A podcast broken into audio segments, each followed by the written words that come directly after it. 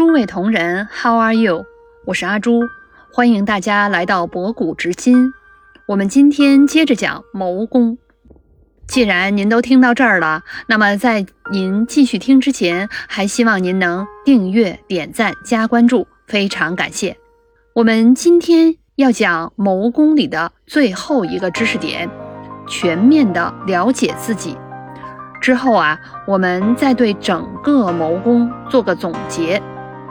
孙子在原文中写道：“知己知彼者，百战不殆。”简单意思是，古代在打仗的时候，如果能既了解自己，也了解对方敌人，那么必将胜利；如果只是了解自己，或者只了解敌人，那么就是一胜一负；如果都不了解，盲目出征，必将惨败。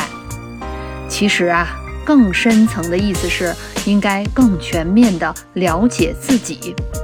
我们往往都花大量的时间去分析敌人，分析竞争对手，分析领导，琢磨着对方想要什么，琢磨着对方是什么样的情况、什么样的人，企图全面了解，却忽视了最重要的部分：真正的认识自己，全面的分析自己。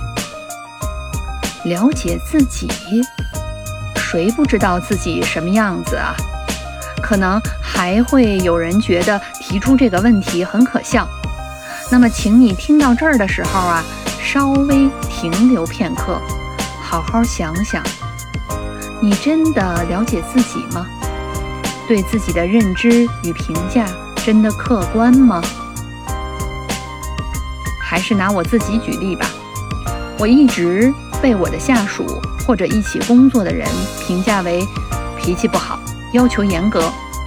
后来换了新的团队后啊，也是为了适应新的企业文化，我开始做出一些改变。个人认为变化是非常大的，很少会当众发脾气。至于要求严格这一条，我也尽量做到让自己的容错率高一些。如此说来，我的自我判断就是。我已经改变很多了，脾气很好了，要求也没那么高了。那么，听听我的下属是怎么评价我的呢？有一位啊，是我曾经带过的下属，对我的脾气、性格、工作风格还是相当了解的。他的反馈是啊，老板，你现在变化真的太大了，脾气非常好啊，从来不骂人了。可我团队的一名新成员。刚加入一个月的时间啊，反馈是，老板，我觉得你是一个要求特别高的人，我特别害怕你发脾气当众骂我。我后来询问这名新员工，我有不经意的时候当众说过他吗？让他觉得不舒服的时候吗？他说没有。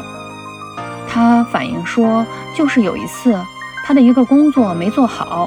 我当时脸色就很不好看，他特别害怕我当众骂他。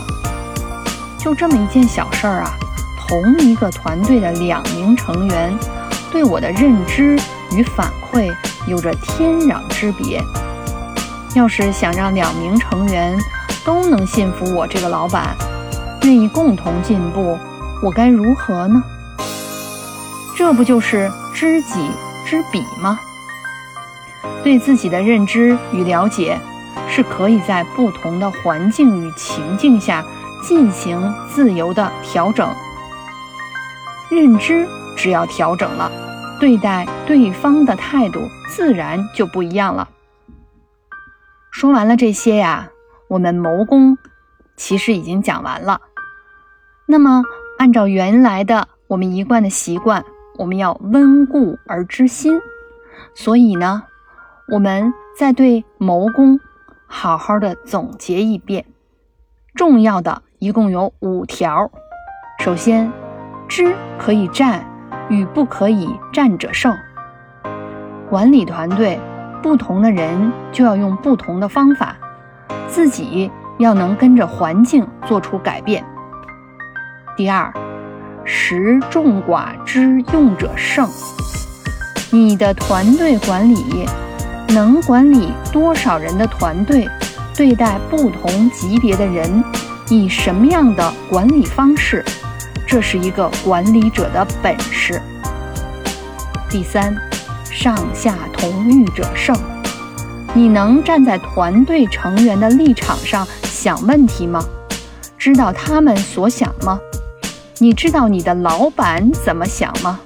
知道他的方向吗？上下想法方向一致才能胜。第四，以愚待不愚者胜。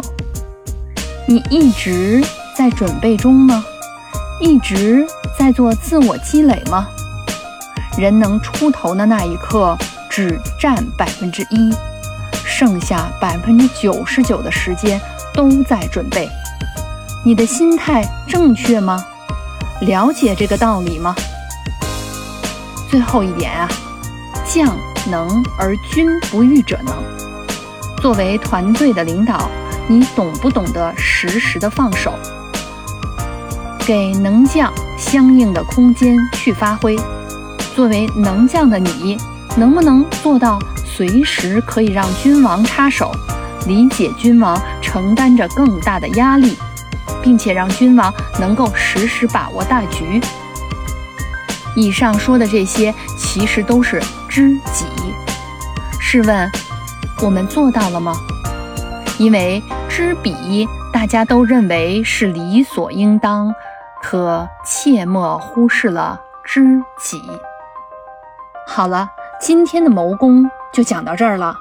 由此，我们《孙子兵法》的第三篇谋攻也全部讲完了。非常感谢您收听博古知今，期待与您下次相逢。